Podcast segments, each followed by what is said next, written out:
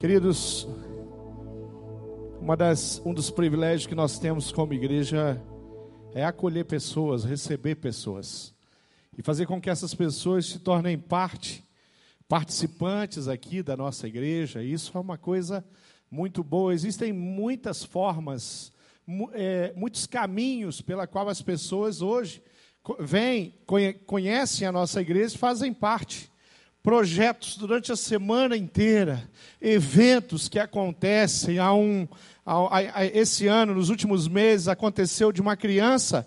É, vim aqui, a família foi apresentar uma criança e tinha convidados ali naquela família para participar da apresentação de bebê. E, e a avó da criança pediu para que a, o outro neto dela, que também não tinha sido apresentado, que não são evangélicos, se poderia apresentar, e nós abrimos as portas, falamos, traga essa criança, nós queremos orar e apresentar. Então, no outro mês, já teve uma apresentação desse outro bebê, e assim essa família foi chegando, é, conhecendo, e assim é, é, nós podemos acolher essas pessoas. Os nossos ministérios todos têm essa vocação de acolher pessoas que vêm aqui porque está acontecendo o Barbaracá, aquele evento de celebração dos 15 anos, pessoas que vieram aqui porque vieram participar de um casamento, pessoas que vieram e conhecer a nossa igreja porque estiveram num funeral. Num funeral a gente pode conversar com as pessoas e, e, e convidá-las a, a estar conosco, a vir aos cultos, conhecer. No nosso culto de quinta-feira, muitas famílias têm se chegado nesse culto de quinta-feira. Nós temos uma, o nosso batalhão ali, é, de psicólogos, as pessoas que atendem, recebe a grande maioria das pessoas que são atendidas, né, pastor? É, são pessoas que não são da nossa comunidade, não são da nossa igreja. Nós temos o ABC Vida com, com tantos projetos ali, as nossas irmãs do Enxoval Solidário. Nós temos. É, Enquanto de casais, nós temos a juventude, nós temos os nossos guardiões, juniores, as crianças. Em todos os lados nós alcançamos pessoas. As pessoas são atraídas e elas chegam aqui e começam a, e, e, e têm o primeiro contato com a nossa comunidade, com a nossa igreja. E tudo isso é muito válido, é muito bom, é muito gostoso. Nós temos alegria em poder participar daquilo que nós cremos e oferecer aquilo que nós temos, os cursos, CFI, os, pessoas que vieram para estudar na IBB, para fazer um congresso, para fazer um curso. Tantas são as maneiras com que as pessoas podem se tornar um de nós, membro dessa comunidade, participantes da Igreja Batista do Bacaxeri. Mas eu quero falar sobre uma estratégia que foi escolhida por essa igreja há, próximo de 20 anos atrás e que tem sido o carro-chefe em entrar e alcançar essa cidade, conhecer pessoas e trazer para fazer parte da grande família IBB, que são os nossos pequenos grupos multiplicadores, os PGMs. Eu queria tratar hoje esse tema de como o PGM é um lugar especial de acolhimento. Muitas das pessoas que chegam aqui, seja num culto, que chegam aqui, seja num evento, que vêm participar de alguma coisa, que vêm receber alguma bênção da nossa igreja, são enviadas, são, no mínimo, desafiadas. Nós oferecemos a elas a oportunidade de ter uma família e participar de um pequeno grupo e muitas vão, e assim as coisas acontecem. Eu tenho sido tremendamente abençoado. Se eu pego as experiências que eu tive ontem, no sábado, e hoje, nesse domingo, com os nossos pequenos grupos, o meu coração já se alegra tanto, porque ontem eu fui convidado a falar num evento, um campeonato que está acontecendo aqui no Paraná, um campeonato que tinha pessoas de vários países em torno da, do Brasil, próximo da América do Sul, Pessoas de outros estados, de outras cidades, era um campeonato de Rapkido. Não sei se você já viu essa luta, mas nós temos pessoas na nossa igreja que participam. E eu estava lá e eu fui lá, tinha autoridades, e eu falei, é, compartilhei o evangelho, e eu estava falando para aqueles jovens, aquele é, Oswaldo Cruz, aquele nosso. A, a, aquela praça Oswaldo Cruz, onde tem ali o ginásio, estava cheio de pessoas e ali eu estava falando para ele sobre Eclesiastes 3, há tempo de todas as coisas, e eu dizia para aquele jovem: agora é o tempo de aprender, é o tempo de, de se desenvolver nessa arte marcial, mas Deus tem um propósito: é para abençoar, para servir, para que outras pessoas possam crescer através da arte. E eu estava compartilhando com eles. E quando eu terminei ali, o líder, a pessoa que é, é mestre de Rapkido, é, e, e, eu, e eu fui até a arquibancada com ele, e lá eu encontro o pequeno grupo dele que estava lá com ele. E a líder falou para mim, pastor, a Valéria, nós viemos aqui apoiar o nosso irmão Newton. Que coisa boa é você ver isso. Hoje pela manhã eu participei do primeiro culto, celebrei a ceia aqui com os irmãos, saí daqui e fui fazer um funeral de uma pessoa que eu não conhecia, a dona Rosa. Mas ela é mãe de uma irmã da nossa igreja, Juliana, e o Paulo, Chiquito. E eu tive lá, e ali tinha alguns familiares, mas membros da nossa igreja não paravam de chegar. Pequeno grupo ali, o pessoal do Boqueirão participando, indo lá abraçar. Teve um momento que o pequeno grupo da IBB era a maioria naquele funeral. Essas coisas me faz olhar e enxergar de fato que nós temos alcançado nosso objetivo de que os PGMs são porções, são famílias que abraçam, que cuidam, que acolhem as pessoas e amam verdadeiramente. Quantas vezes eu já fui abençoado pelos, pelo pequeno grupo onde eu participo, quantas vezes você já foi abençoado? Nós vivemos, nós acreditamos, nós pregamos, nós ensinamos, nós capacitamos. Temos dois eventos importantes na nossa igreja, na formação, na capacitação, no desenvolvimento dos nossos líderes, para que cada vez tenhamos mais êxito, possamos trabalhar, realizar esse projeto de Deus com mais excelência. E é esse exatamente o alvo, o objetivo que nós temos. João capítulo 15, versículo 16, tem um, tem um texto que diz: Vocês não me escolheram, mas eu escolhi para que vocês vão e deem fruto, fruto que permaneça, a fim de que o Pai conceda a vocês o que pedirem em meu nome. Podemos conhecer muito o coração de Jesus, quando nós olhamos a palavra dele. E o coração de Jesus é que, como igreja, nós possamos frutificar e sim ser essa igreja acolhedora que recebe pessoas, que abraça pessoas e que se envolve com pessoas. Eu queria, eu escolhi um texto muito conhecido para ler, para a gente analisar junto, que é Mateus 14. E eu vou ler do versículo 14 até o versículo 21. E esse texto diz o seguinte: abriu aí a sua Bíblia, Mateus 14, a partir do versículo 14.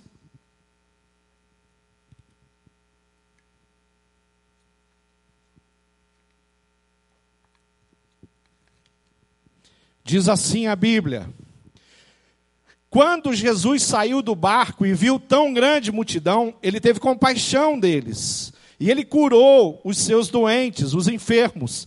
Ao cair da tarde, os discípulos aproximaram-se dele e disseram: Este é um lugar deserto e já está ficando tarde. Manda embora a multidão para que possam ir aos povoados comprar comida. Respondeu Jesus: Eles não precisam ir.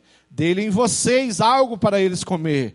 Eles, eles disseram então para Jesus: Tudo que temos aqui são cinco pães e dois peixes. Traga-nos aqui para mim, disse ele. E ordenou que a multidão se assentasse na grama. Tomando os cinco pães e os dois peixes, e olhando para o céu, deu graças e partiu os pães. Em seguida, deu aos discípulos, e estes deram à multidão. Todos comeram e ficaram satisfeitos. E os discípulos recolheram doze cestos cheios de pedaços que sobraram. Os que comeram foram cerca de cinco mil homens, sem contar as mulheres e sem contar as crianças. Essa história tem, tem, tem alguns personagens que eu quero chamar a atenção. O primeiro personagem, os primeiros personagens que vai ser citado aqui é justamente a multidão. Quando eu penso na multidão, eu penso em muitos homens, muitas mulheres, muitas crianças, muitos jovens. Ali na multidão tinha famílias inteiras que estavam participando, tinha pessoas solitárias ali. Naquela multidão tinham casais, naquela multidão multidão tinha idosos, tinha pessoas que estavam ali com dificuldade, chegaram ali com muita dificuldade, porque estavam sofrendo uma enfermidade, estavam lutando contra uma enfermidade. Essas pessoas, inclusive, são atendidas e são curadas pelo Senhor Jesus. Então, quando você começa a pensar nessa multidão, talvez 10, 15, 20 mil pessoas aproximadamente naquele lugar, sendo atendido, ouvindo Jesus, você vê ah, essa multidão como personagens que vale a pena nós observarmos. O segundo, é, o, o, outro, outros personagens que eu quero chamar a atenção é a equipe de Jesus, os discípulos de Jesus. Eu creio que naquela multidão, os discípulos, creio que os doze estavam ali com ele, creio também que alguns seguidores, mulheres que seguiam Jesus, que trabalhavam ali, ajudavam Jesus no seu ministério. A Bíblia fala de pessoas que sustentavam o ministério de Jesus financeiramente. Eu creio que pessoas assim estavam ali com ele, estavam ali perto é, da multidão, junto de Jesus mas um personagem que eu quero chamar a atenção é esse personagem chamado Jesus Cristo. Porque se Jesus Cristo não tivesse ali, aquela multidão não estaria ali. Se Jesus Cristo não tivesse ali, aquela multidão não seria atendida. Se ele não tivesse ali, não, havia, não haveria acolhimento. Ninguém seria alimentado. Se Jesus Cristo não tivesse ali naquele lugar, com aquelas pessoas, nada do que nós lemos aqui teria acontecido. Ou seria mais um evento, mais uma multidão. Às vezes uma multidão se reúne com propósitos e a coisa sai do controle. Uma multidão estava lá em Juiz de Fora essa semana para receber o candidato o deputado Bolsonaro. E saiu do controle, lá as pessoas não foram curadas, um saiu muito ferido daquela multidão. Então, não basta ser uma multidão, não basta estar no lugar onde tem uma multidão. De repente você participa de um evento, de uma igreja, e tem uma multidão, é muita gente que está lá. Mas você não, nunca é, vê a ação e o poder de Deus naquele lugar. Você não vê pessoas sendo curadas. Você não vê pessoas sendo restauradas. Não basta ser ou se reunir numa multidão. A pessoa de Jesus tem que estar tá lá. Quando nós pensamos num encontro de pequeno grupo espalhado pela cidade ou as cidades, aonde nós temos alcançados, o que nós podemos observar é que todo pequeno grupo, onde tem um líder que busca a presença de Deus, um líder de oração, um líder que coloca e apresenta cada encontro ao Senhor e pede que o Senhor visite aquele encontro. É, quando esse encontro é entregue de fato na mão de Deus, nós vamos ter um pequeno grupo muito especial. Nós vamos ter um pequeno grupo onde a presença de Deus é marcante. Nós vamos ter um encontro onde as coisas podem acontecer, pessoas são tocadas, pecados são confessados é, pessoas se sentem, é, enche o seu coração de gratidão pela, pelo companheirismo, pela amizade, pela irmandade que é produzida pelo Espírito Santo naquele lugar. Um pequeno grupo é do Senhor e ele é muito eficaz, e ele faz muita diferença, e ele multiplica vida o tempo inteiro, quando o Senhor Jesus de fato está ali naquele encontro. Porque senão pode ser mais um compromisso dos crentes. Pode ser mais um compromisso na agenda semanal. Pode ser mais uma terça-feira à noite, uma quarta-feira à noite, uma sexta-feira à noite que eu tenho um compromisso. Quando nós olhamos esses personagens, essa multidão sedenta, discípulos que estavam ali nesse episódio só para aprender uma lição. Eles nem estavam preparados para servir. Às vezes nós nos apresentamos, nos colocamos e aceitamos o desafio. De repente o supervisor fala assim: Olha, eu preciso que você assuma a liderança desse pequeno grupo. O pequeno grupo está crescendo. Aí o seu líder fala: Olha, você é a pessoa mais qualificada aqui, que eu entendo que tem um coração no lugar certo, que tem um testemunho cristão, então você deve assumir a liderança desse pequeno grupo. De repente você assume aquele pequeno grupo, mas quando você vê a fome das pessoas, a hora que você vê a necessidade das pessoas, você fala assim: eu não dou conta disso não. É muita encrenca. Está chegando gente muito arrebentada. De repente você vai ter aquele sentimento da auxiliar de enfermagem, que recebe lá no hospital uma pessoa que está estribuchada por um acidente, o corpo dela está todo recortado, só que não tem médico para fazer uma cirurgia urgente. O que é que essa auxiliar de, de enfermagem faz? Tânia, você pode me dizer o que, que a auxiliar de enfermagem faz? Se não tem um médico para fazer a cirurgia? Se a capacitação dela não, não envolve ela poder resolver e fazer aquela cirurgia e abrir logo, rasgar aquele peito lá, abrir aquele negócio lá e botar as coisas no lugar lá dentro. Difícil, né? Às vezes a gente sente assim. Chegou uma família aqui, pastor, toda arrebentada. O diabo pintou e bordou com essa família. Ele destruiu todos os sonhos dessa família.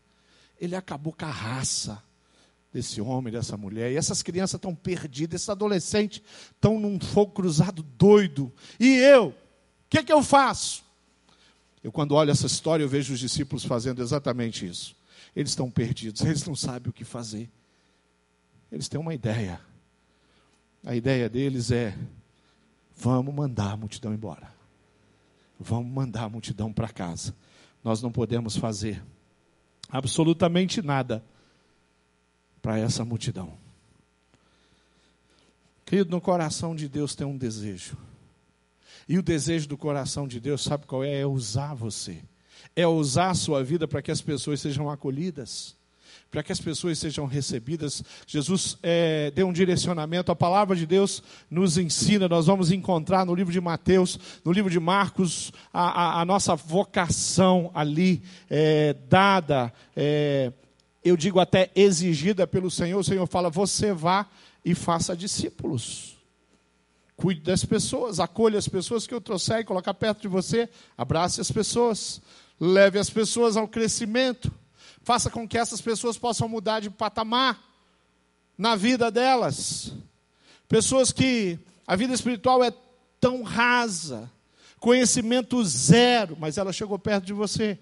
E agora ela pode conhecer um pouco mais sobre Jesus. E agora ela pode entender um pouco mais sobre a palavra de Deus. Então nós estamos diante da pessoa e de repente o que nós falamos, olha, acho melhor você ir embora. Vá para um lugar que você consiga. Vá ficar perto de pessoas que podem te ajudar, que podem te ensinar alguma coisa. A reação dos discípulos é a reação de expurgar aquelas pessoas para longe.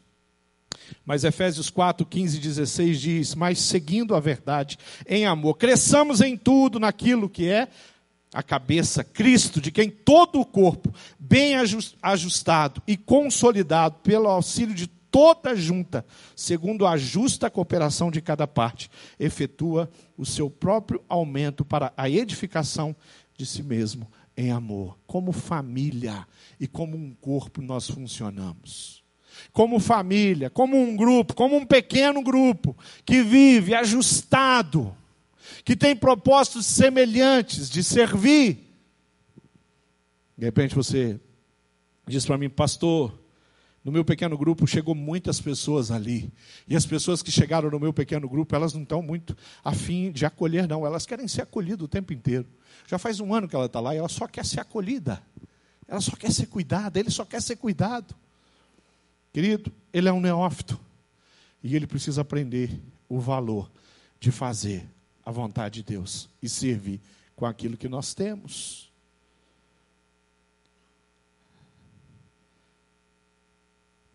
A auxiliar de enfermagem faz o papel dela. Quando chega alguém acidentado no hospital, a enfermeira faz o papel dela. O médico faz o papel dele. O médico atua na área dele. De repente, outros médicos vão ter que aparecer ali para que aquela pessoa possa ter o seu corpo restaurado através do auxílio da medicina. Queridos de Deus, nunca deixou, nunca vai deixar de fazer o papel dele no seio da igreja.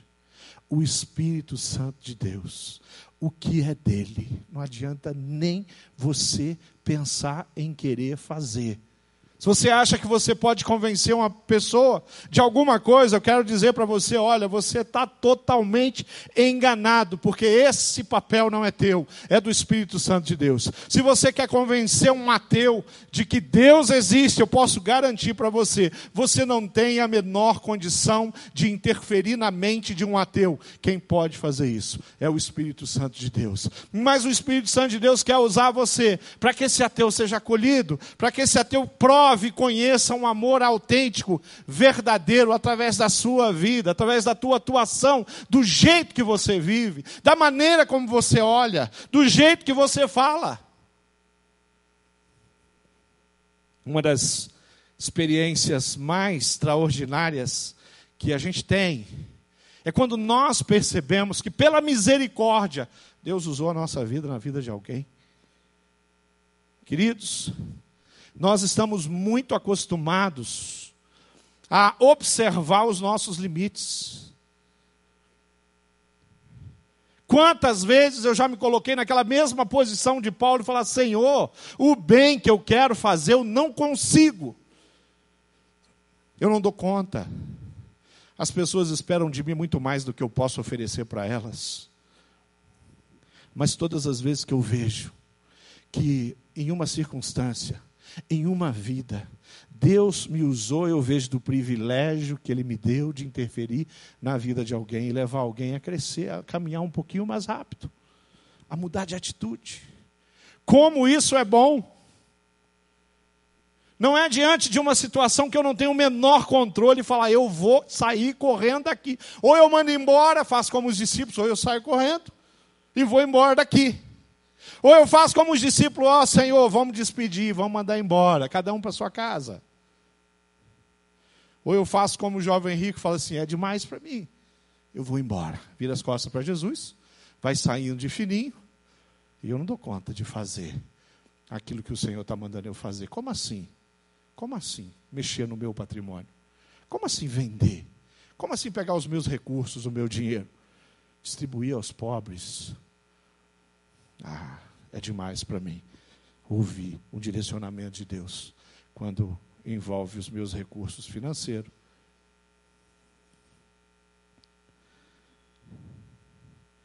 Quando a gente começa a observar esse texto, nós não podemos tirar os olhos da pessoa de Jesus e ver a maneira como ele vai trabalhar, a paciência que ele tem com aqueles discípulos. É a mesma que ele tem comigo, é a mesma que ele tem com você.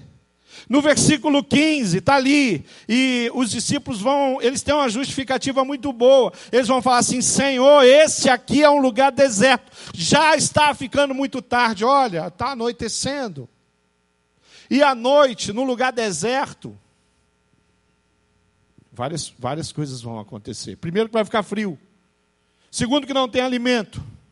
Quem mora em Curitiba sabe no frio a gente come mais, dá mais fome, não é? Durante o dia, aquele calorzão do deserto, dá para enrolar a fome. Mas chega a noite, chega o inverno, chega abril, junho, frio bate, meu, segura. Vai ficar gordinho igual o pastor Tunala. Esse é um lugar deserto. Como é que você define o seu PGM? Quem é líder de PGM aqui? Levanta a mão, os líderes de PGM. Benção, vários aqui.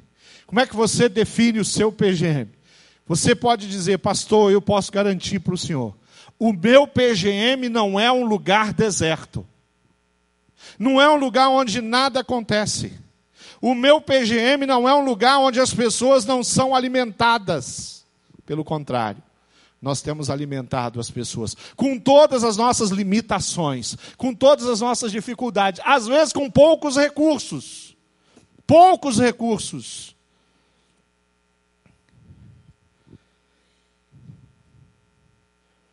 Versículo 16. Jesus tem um direcionamento e ele diz assim: ó, eles não precisam ir. Vocês querem que eles vão embora, mas eles não precisam. Vocês vão dar de comer. É aquela pessoa que chega e você fala, mas Senhor, eu não vou dar conta, não. Isso aqui tem uns dois anos de trabalho duro, de atendimento, de gabinete, é doido. Quem sou eu para conseguir algum resultado com essa pessoa, com essa família? E de repente o que o Senhor Jesus fala para você, Márcio, mas é você que eu quero. Você que vai cuidar. Você seja mais paciente, paciencioso. Aí você fala, mas Senhor, só não podia ter mandado essa mulher para outro pequeno grupo, não? Pequeno grupo do pastor Silvani, lá em São José dos Pinhais, distante daqui.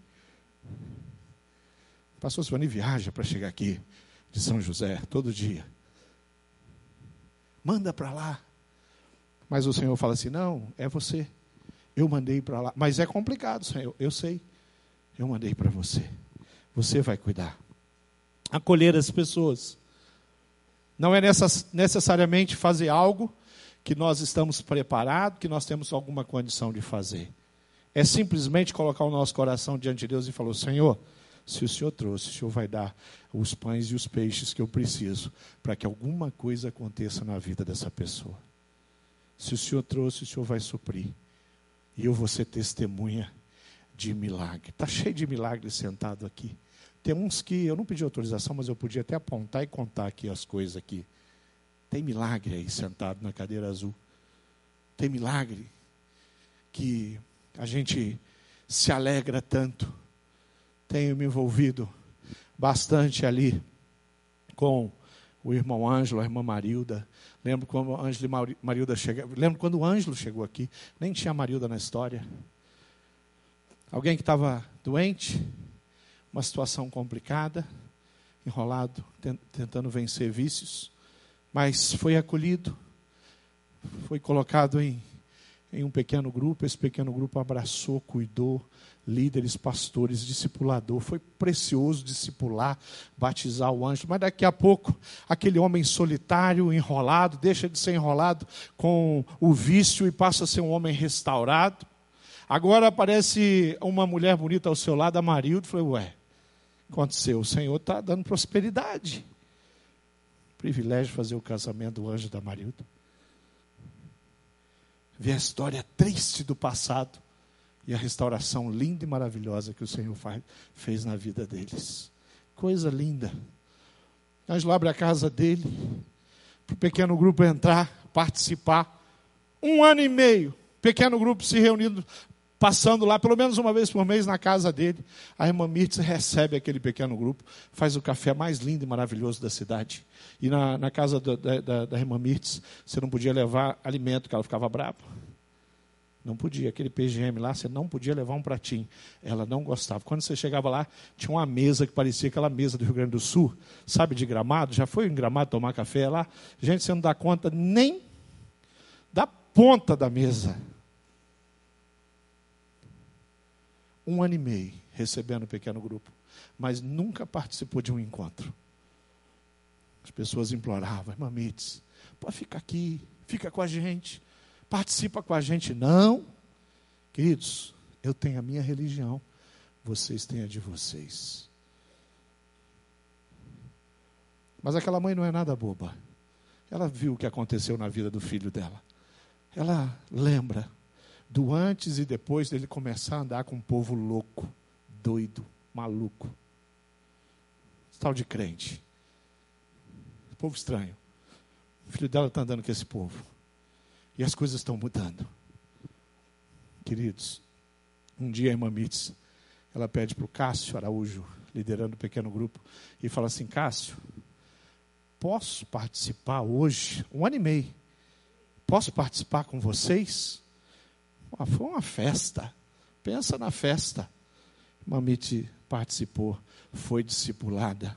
Se tem um batismo que eu nunca mais vou esquecer na minha vida que eu fiz, foi o batismo da irmã Mirtes. Naquele batistério ali. A irmã Mirtes entrou. E eu comecei a cerimônia do batismo. E eu falei, irmã Mirtes, a senhora reconhece Jesus Cristo como Senhor, Salvador da sua vida, diante da igreja, da sua família? Botei o microfone na boca dele, cometi um erro. Ou achava que estava cometendo um erro. Falou, posso dar uma palavrinha, pastor? Já viu isso? Mitz falou.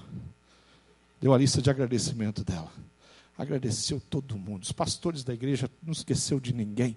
Líder de pequeno grupo, líder em treinamento, os membros do pequeno grupo dela. E ela ia agradecendo por todo mundo. E aí, até que eu consegui dar continuidade, falei, irmã Mitz, a senhora declara que Jesus Cristo é Senhor e Salvador da sua vida. Coloquei o microfone na boca dela, ela falou: Posso cantar uma música?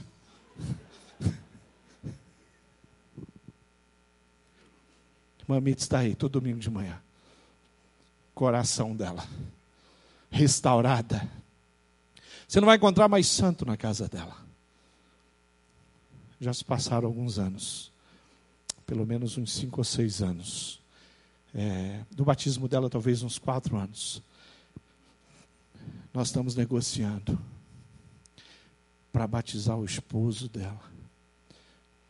Logo, logo vai ter outro batismo de outro senhorzinho aqui que é o irmão Antônio. Queridos, um ano e meio na casa dela, um ano e meio indo até o bairro alto, entrando na casa dela, para alcançar a irmã Mirtes. Você vai me dizer que tem uma estratégia melhor do que os pequenos grupos multiplicadores espalhando pelas, espalhados pela cidade? O papel da igreja é aí Jesus tem um direcionamento. Falou, queridos, vocês vão alcançar a irmã Mitz. Quem convenceu, quem trabalhou, quem falou com ela, quem está há anos trabalhando o coração daquela mulher, o Espírito Santo de Deus. E nós, os felizardos, que tivemos a oportunidade de participar dessa história linda. Pessoas dedicadas a pegar o livro semente, a sentar com a irmã Mirtz e ensinar para ela quem é Jesus. Uma mulher tão, já com a idade tão avançada. Você tem mais de 80 anos hoje. Uma idade tão avançada. Mas nós tivemos que ensinar direitinho para a irmã Mitz quem é Jesus Cristo. Por que descer as águas? Quem é o Espírito Santo de Deus? A Bíblia Sagrada. O que, que é esse livro? Como é que ele é formado? Dois testamentos, o antigo e o novo. Coisa que qualquer criança na nossa igreja conhece, a gente tem que ensinar para empresário, para professor. Ontem, lá naquele evento, do meu lado, ali onde as autoridades sentaram, e eu era uma das autoridades ali, né? Sentei com as autoridades, sentado ali, representante da CIDA, e, e do meu lado senta um dos patrocinadores ali, o fundador e criador da, da Uninter.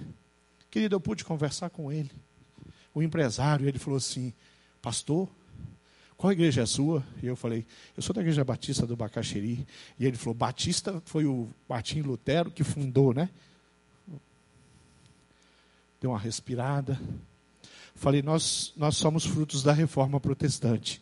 Martim Lutero foi um dos principais reformadores, tem outros, e eu comecei a dar uma aula para um dos maiores professores do Paraná. Quem sou eu para competir em conhecimento com aquele homem. Mas de Bíblia, querido, sou eu que entendo. Porque há muitos anos eu sou doutrinado na palavra de Deus. Tive um professor, já falecido, pastor Ari Veloso, uma das, uma das dos pastores mais mais empolgados, viveu uma vida inteira, plantou uma igreja que nasceu na casa dele, que é uma das maiores igrejas batistas do Brasil, Igreja Batista do Morumbi. Com um discipulado, pequeno grupo, nasceu no sofá da casa do pastor. Um dia ele estava dando aula e ele falou que estava discipulando Edson Arantes Nascimento. O senhor está discipulando o Pelé? Pensa no seminarista. E ele está falando, sim, estou discipulando o Pelé. Aí um aluno fez uma pergunta e falou assim: Pastor, o que, que o senhor ensina para o Pelé? Agora o Pelé é um dos homens, um, do brasileiro mais famoso do Brasil, é o Pelé. Né? Essa semana é o Bolsonaro. Mas, historicamente, é o Pelé. Respeitado e um grande empresário. o que, que o senhor ensina para o Pelé? E sabe o que, ele respondeu? Eu ensino para o Pelé que a Bíblia tem dois testamentos: o Antigo e o Novo. O Pelé não sabe disso? Não, querido. O Pelé não sabia disso, mas agora ele sabe.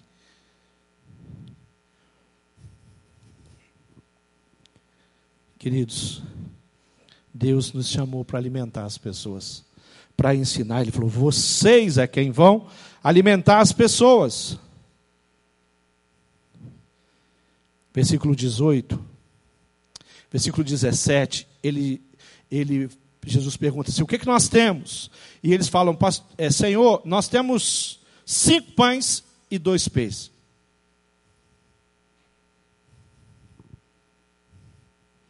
E Jesus dá uma lição para eles: cinco pães e dois peixes? Sim, é suficiente. Traga os cinco pães e os dois peixes. Vocês vão alimentar a multidão com cinco pães e dois peixes. Jesus fala assim no versículo 18: Traga os cinco pães e os dois peixes aqui para mim. Olhando para isso, eu fico perguntando o que é que eu tenho para oferecer para Jesus. O que, que eu posso oferecer para Jesus em função da cidade que eu moro, que eu vivo e que eu amo, que é Curitiba, com exceção do frio, porque eu não gosto. O que, que eu tenho para oferecer? O que, que eu posso oferecer? Eu posso oferecer a minha casa. Eu posso oferecer algum tempo na minha agenda para poder sentar com os discípulos. Tenho feito isso. Sou limitado demais, não posso ter 12. Jesus tinha 12. Mas Jesus era Jesus, eu não vou competir com ele. Se eu tivesse cuidando de 12 pessoas que eu já tinha pirado. Porque dois ou três discípulos dá um trabalho. De repente é um. Você precisa de um discípulo. E você vai alimentar uma pessoa. E em pouco tempo essa pessoa vai alimentar outra pessoa. Mas seja lá o que você tem, Senhor, eu tenho duas horinhas aqui na minha semana que eu consigo colocar aqui no sábado de manhã. Querida, é isso que Jesus está precisando de você. Senhor, eu tenho uma noite. Então abra sua casa. Lidera um pequeno grupo lá. É o pouco que você tem. E é pouco. Mas na, na mão do Senhor Jesus, querido, isso vai ser demais. Versículo 19 diz que Jesus pegou os alimentos, em seguida deu aos discípulos e estes deram à multidão. Por que, que Jesus não alimentou a multidão? Ele chama os doze, faz uma reunião com os doze, conversa com os doze, ouve os doze, ouve besteira, mas ele ouve. Os doze se apresentam e eles estão ali. E quando os doze se apresentam, ele fala para Jesus: Ó oh, Jesus, vamos mandar a multidão embora. E quem sabe Jesus falou para eles: não teria algo mais que nós poderíamos fazer? Pensa um pouquinho. Pedro, Tiago, vai lá. João, pensa aí. Não dá para fazer algo mais? Senhor, eu não tenho tempo. Senhor, cuidar de pessoas é muito complicado. Senhor, eu cuidei de uma pessoa é, no passado e essa pessoa me enrolou, até me roubou. Jesus cuidou de um que traiu ele. Vendeu ele por 30 moedas de prata. Ele cuidou, cuidou, cuidou de Pedro. Na hora do Pedro, sabe, explodir, né? Fazer ali aquilo que, que ele tinha, colocar em prática aquilo que ele tinha aprendido. O Pedro faz uma lambança, uma besteira, talvez uma das maiores que Pedro fez. Versículo 20 diz que todos comeram e ficaram satisfeitos. Quem é que está sendo acolhido por mim, por você, pelo nosso pequeno grupo? e que está satisfeito, está ficando satisfeito, está crescendo, os olhos espirituais estão se abrindo. A vida tem uma outra dimensão para essa pessoa agora. Sabe por quê? Porque ela está perto de você. E você, a mão estendida, usada pelo Senhor Jesus, alimentando essa pessoa com o amor de Deus e a palavra de Deus. É os seus braços que estão abraçando essa pessoa. É o teu cuidado.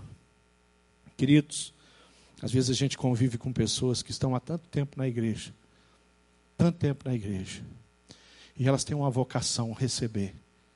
Tem gente que tem vocação de receber, mas está na hora de você se colocar diante do Senhor e falar: Senhor, muda a minha vocação, muda a minha vocação. Eu quero parar de querer receber. Eu quero oferecer. Eu quero estender as mãos. Eu quero que sejam os meus pés e as minhas mãos. Falei no início as oportunidades que Deus dá da gente ser usado. Um dia eu estava entrando no hospital, no INC, e o meu telefone toque era o Cláudio Santos. E ele falou assim, pastor, o Eli está tá na UTI. Cirurgia do coração, uma cirurgia muito séria, Eli Marques. E o senhor não tem como visitar ele? Meu irmão, eu estou aqui, no hospital. Eu estou na recepção. Eu ia estar com outra, estive com outra pessoa que eu fui visitar naquele hospital. É claro que eu vou visitar o irmão Eli. Irmão Eli foi membro da nossa igreja há muitos anos, hoje é membro da primeira igreja batista de Curitiba. E daí eu voltei lá, pedi autorização, ligaram para a UTI, me autorizaram a entrar, eu entro. Quando eu entro, a enfermeira, eu não lembro disso ter acontecido em todos os anos de ministério 15 anos de eu ter entrado no hospital e uma enfermeira, antes de eu falar do paciente, ela quer conversar comigo. As enfermeiras não são bem assim, não, viu, Taninha? É, né? Lá na UTI, né? Algumas são abençoadas, outras nem tanto, mas a gente ora por todos e abençoa todos. Mas aquela enfermeira queria falar comigo. E ela falou: senhor é pastor, senhor. Aí ela falou assim: ajuda ele. É, como assim? Como assim, né? Eu vou tentar, minha irmã. Eu vim aqui para isso. Eu vou orar com ele. Eu vou pedir a Deus que tenha misericórdia do Eli. Aí ela falou: ele precisa muito de ajuda. Sabe quando você não entende a conversa? Né? Não sei que que, que ela tinha usado, aquela menina, né? Mas a conversa, tá bom, deixa comigo, eu vou ajudar. E eu entro na UTI, enquanto o irmão Eli a pessoa que eu encontrei ali era muito diferente do Eli que eu conheço. A pessoa estava se despedindo, dificuldade de falar e se despedindo de mim, dizendo que estava indo embora. Gente, quem conhece o Eli aqui, tem parentes do Eli aqui me ouvindo? Está lá o Jarbas. Quem conhece o Eli, o que nós já aprendemos com Eli? o que eu já ouvi de história, de manifestação de poder de Deus. Se tem um defensor, se tem um professor que defende a palavra e conhece profundamente a palavra, chama ele Marx. Queridos, eu fiquei olhando aquela cena, vendo Eli naquela situação, literalmente se despedindo para ir embora. Uma cirurgia complicada, problemas cardíacos ali sérios uma cirurgia pesada. Aquele homem tinha, estava consumido pela depressão e depressão mata. Aí o Senhor falou comigo: segura nos pés dele. Eu fui na cadeira ele falou: Pastor, você segura meus pés? Foi porque o Senhor mandou. Segura nos pés dele. Eu fui para a beira da cama, peguei firme nos dois pés chulezento do Eli. E comecei a clamar a Deus pela vida dele. Era para segurar no pé, eu seguro no pé. E comecei a clamar. Terminei minha oração, fui falar com ele. E falei: pode parar. Você não vai embora, não. É cedo. Você não vai embora, Eli. E olha, preguei um sermão acho que de uns 30 minutos, uns quatro pontos. Ilustração, apelo. Mas eu preguei para o Eli. O Eli não tinha força nem para levantar a cabeça. Mas em poucos dias eu estava na casa do Eli. E quem vai no portão para abrir o portão para mim entrar é ele. Queridos, o que, que eu tinha para oferecer para Eli? Aquela enfermeira estava maluca? Que eu, se os médicos abriram ao peito Eli, não puderam resolver, eu é que vou resolver? Não tem a menor condição, Taninha, menor condição. Mas o Espírito Santo de Deus não tinha dado, não tinha contado os dias do Eli. Não era aquele dia que o Eli ia partir. O Eli está aí, trabalhar, achou que ia embora.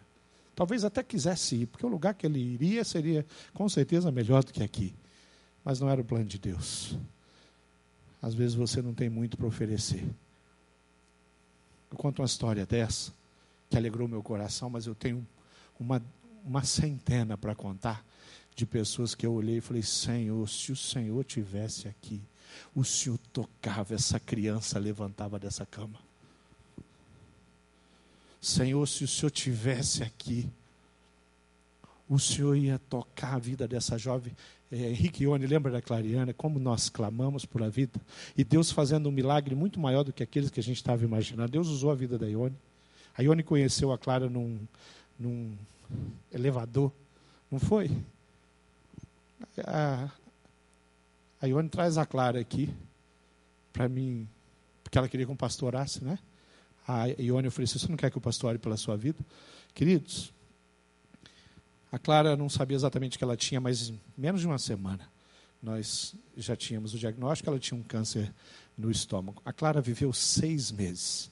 Seis meses, o PGM ali do, do Henrique da Ione tiveram que mudar. Essa história está num dos meus livros. É, a, o PGM teve que mudar a rotina, mudar, é, eliminar o lanche, porque a Clara não podia comer, então não tinha mais lanche naquele PGM.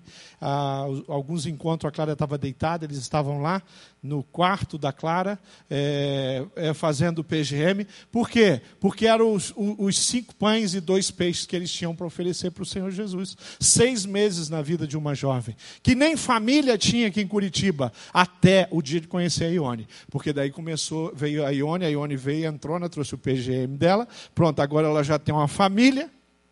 E no funeral da Clara, tinha quantas pessoas da família? Uma meia dúzia.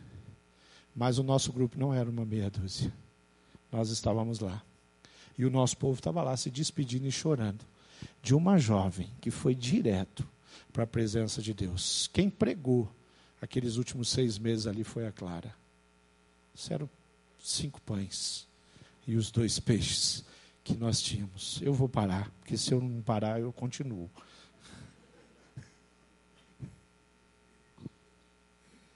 Jesus tem usado pessoas nesse planeta inteiro, nos lugares que você nem sabe que existe. Tem alguém que Deus está usando. Tem histórias. Hoje foi dia de salvação no mundo inteiro. Teve gente que mudou o status hoje, que de pecador condenado se tornou um pecador agora, que vai morar, que teve o um nome escrito no livro da vida. Ele está usando pessoas, pessoas simples, pessoas que não têm compromisso com uma agenda secularizada, mas têm compromissos com a agenda do céu. Pessoas que têm no seu coração o olhar sobre as pessoas.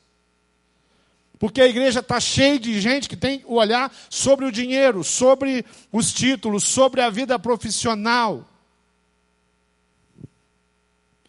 Mas não consegue enxergar aonde aquele Deus que fala, olha para olha o lado. Está vendo a pessoa que está do seu lado? As pessoas que estão aí, eles são os teus próximos. E eu quero, Senhor Jesus falou, que você os ame profundamente, como eu tenho te amado.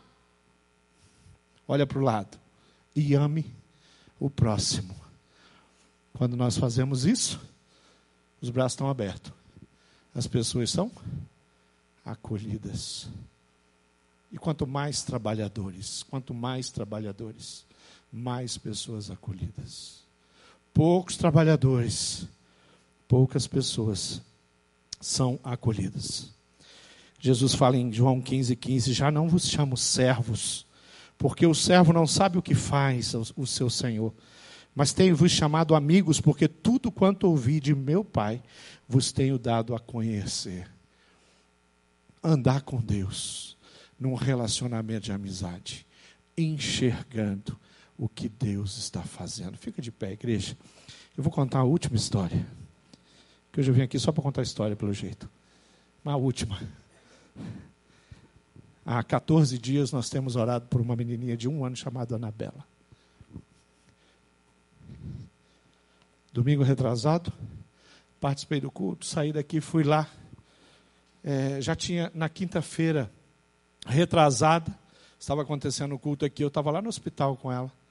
E a gente estava recebendo as piores notícias que se pode receber de um médico para uma menina de um ano. A situação era grave. Enquanto nós estávamos lá, ela teve a primeira parada cardíaca. Nesse período, ela teve três paradas cardíacas. A menina apagou. Os médicos sedaram, entrou em coma, ficou em coma até o meio dessa semana. E todo dia uma notícia ruim, pesada. Não tem uma madrugada que nós não temos orado por aquela criança. Não tem um dia que nós não temos clamado várias vezes pela Anabela. Hoje eu fui lá. Quarta-feira passada, a Ana estava. O diagnóstico era o seguinte: ela não está enxergando mais. Fez uma ressonância, o cérebro foi afetado. O vírus, a carga viral altíssima, já afetou o cérebro dela. Olhava as perninhas, ela não mexia, os pés não mexiam, as mãozinhas. E sabe quando você olha aquela cena e você vê uma criança que está entortada e que vai ficar provavelmente para o resto da vida numa cadeira de roda? E os médicos, com muita sinceridade, usando o conhecimento deles, não pouparam nenhum momento. Não é papel deles fazer isso, mas sim de trazer a verdade para a família. A situação era grave a situação ainda continua grave. Ela vai fazer exames essa semana, a gente sabe exatamente o que está acontecendo, áreas de cérebro afetada. Mas hoje, os pezinhos estavam durinhos, mexendo, as mãozinhas durinhas mexendo. E sabe a menininha de um ano cega? Eu ia para lá, ela me acompanhava. Eu ia para cá, ela me acompanhava. E eu conversava com ela hoje. E eu estava falando para Francine e falei: Olha, Fran, nós só temos que confiar porque o nosso Deus é Deus de milagre e de restauração. Esse vírus que atacou o cérebro da Anabela pode destruir essa menina, porque já destruiu muita gente. Mas enquanto essa menina respirar, nós vamos orar e nós vamos pedir que Deus restaure ela. E Deus está fazendo isso. Eu creio tanto que Deus, que nós vamos ter. A Anabela estava aqui há um, um mês atrás, pastor. Estava no culto aqui, ó, um mês. Estava aqui. Estava no colinho do Carlos, do pai dela. E agora está lá, no hospital. 14 dias fez hoje que ela está internada. Mas eu creio em Deus. Está cheio de família na cidade, precisando de ouvir você e a sua fé. Está cheio de enfermos essa cidade, precisando da sua visita do seu pequeno grupo. Cheio de pessoas. Pensa nas oportunidades. Hoje, lá no enterro da Dona Rosa, eu conheci uma mulher e ela me contou a história dela. 11 anos, com a mãe, Alzheimer. Já tá, tem colostomia, já tá. A alimentação dela é toda para alimentar. Querido, deixa eu te dizer uma coisa. Nós somos a igreja do Senhor Jesus. E se nós acolhermos essa cidade, essa cidade está clamando de ser acolhida. Como é que está o seu, a sua agenda? Como é que está os seus dias? Feche seus olhos, nós vamos, nós vamos orar. Quantos, quantos anos ainda você tem de vida? O que, que você tem? Para oferecer para Jesus, para oferecer para as pessoas. Aqueles discípulos que foram tremendamente usados, eles já estão mortos. Há dois mil anos atrás eles morreram. Eles estão no lugar precioso onde nós vamos. Mas agora é a nossa vez, querido. Agora é a minha vez, é a vez de eu trabalhar, é minha oportunidade, é o momento que Deus me deu para poder ministrar vidas, é o momento que Deus me deu para pregar, é hoje. Eu não tenho como fazer isso daqui 100 anos, porque daqui 100 anos eu não estou aqui. Daqui 100 anos ninguém vai nem saber quem eu sou. Hoje algumas pessoas me conhecem. Algumas pessoas já me ouviram pregar. Mas daqui 100 anos ninguém vai lembrar quem é Márcio não, querido.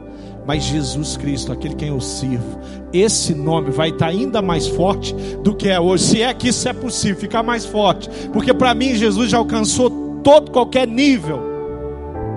Nós somos servos do Senhor Jesus. E nós vivemos por uma causa. Nós somos loucos, como Paulo falou, para atender e servir a Jesus. Então faz um favor para mim, mude a sua agenda. Mude a sua prioridade, mude seu foco. E sirva o Senhor de todo o seu coração. Você quer ser usado por Deus? Então faça uma oração aí. Fala com Deus agora. Fala assim: Senhor, eu quero ser usado. Eu quero ter uma visão mais ampla sobre a necessidade das pessoas. Eu quero poder abrir os meus olhos. E eu quero poder tocar com as pessoas. Eu quero que as pessoas sejam curadas através do seu poder, mas usando a minha vida como um instrumento. Eu quero dizer para a pessoa que tem um diagnóstico terrível que o meu Deus é um Deus poderoso. As pessoas acreditam em tudo ou em nada, mas você acredita em Jesus, querido. Então abra, faz essa oração. Fala, Pai, me usa. Derrama graça sobre o meu coração. Toca a minha mente com a tua unção. Faz isso. Fala para Deus agora. Senhor, me usa na vida dos meus filhos, dos meus pais, do meu cônjuge. Me usa na vida dos meus irmãos, dos meus parentes. Me usa na vida de amigos que estão há tanto tempo perto de mim. Me dá mais ousadia. E quando eu for a algum lugar para estar com alguém, por favor,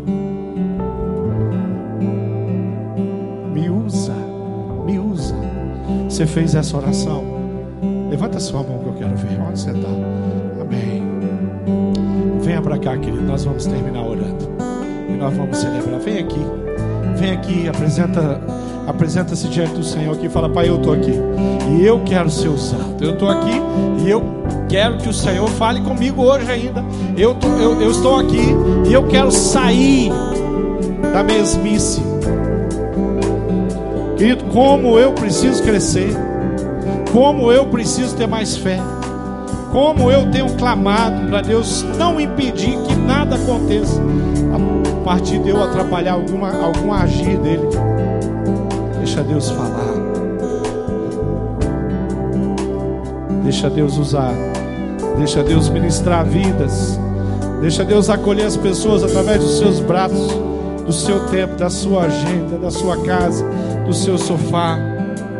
Faz isso. É assim que nós queremos viver. Gastando toda a nossa energia até que o Senhor Jesus venha. É desse jeito que nós vamos viver. Vamos orar. Pai amado, eu sei, eu sei o quanto nós já falhamos para contigo. Eu tenho ideia ou imagino quantas vezes o Senhor teve vontade de nos usar e de alguma forma nós atrapalhamos e impedimos. O Senhor usou outras pessoas. O Senhor usou da sua misericórdia para com pessoas usando outros, outras vidas, outros cristãos. Mas nós estamos aqui para para reconhecer o nosso arrependimento, para reconhecer que nós não queremos viver de forma cansada, nós queremos ter os olhos abertos para enxergar o sobrenatural de Deus. Nós não queremos ser religiosos que se reúnem semanalmente em um culto, que vamos a uma casa, participamos de uma escola, mas que não não conseguimos colocar em prática a tua vontade e ser usado pelo teu poder. Deus, eu sei que nós temos muito pouco. Talvez o que nós tenhamos na nossa mão hoje seja seja cinco pães, seja dois peixinhos. Mas o que nós queremos fazer nesse momento, como ato simbólico, é depositar em cima da tua mesa os nossos cinco pães e os nossos dois peixes não nos permita despedir ninguém, ninguém que o Senhor planejou. Não nos permita acolher alguém que o Senhor não nos enviou. Nós queremos trabalhar com os frutos maduros. Nós queremos colher os frutos maduros, aqueles que o Espírito Santo preparou, que está nessa cidade, vivendo solidão, desesperado, precisando de um de nós. Precisamos conhecer os nossos encontros, aquele encontro cheio da presença de Deus. Eu peço graça no coração dos líderes de pequeno grupo. Eu peço que o Senhor visite esses homens, essas mulheres, os nossos jovens, adolescentes, juniores já liderando. Que o Senhor toque eles, Pai. Dê visão a esses homens, Pai, para que eles possam fazer a tua vontade de uma forma simples, só através de uma obediência prática nós nos entregamos e nós clamamos que o Senhor derrame a tua graça sobre nós. Pai, aviva o nosso coração, aviva o coração da nossa igreja. Usa cada família, os homens, as mulheres, os casais, Pai. Proteja os casais, Pai. Proteja os nossos bebês, Senhor. Enche eles de proteção, Pai. Pai, levanta a Anabela para testemunhar do Senhor traz ela. Nós queremos ver ela aqui na nossa igreja testemunhando, dizendo o quanto Deus da Anabela é grande, o quanto Ele é poderoso, o quanto Ele não tem limites, o quanto que Nada, nada que pode fazer com que um corpo pare de funcionar. Nada disso, Deus, pode impedir a Ana de prosperar. Nós entregamos ela nas tuas mãos, acreditando no milagre. Nós oramos em nome do Senhor Jesus. Nós somos o teu povo, escolhido, Senhor, separado, povo adquirido, comprado com preço precioso, caríssimo que foi o seu sangue. Nós somos a tua igreja, Pai, e nos use segundo a tua vontade. Eu oro no nome precioso de Jesus. Hoje e sempre nós confiamos no Senhor. Amém.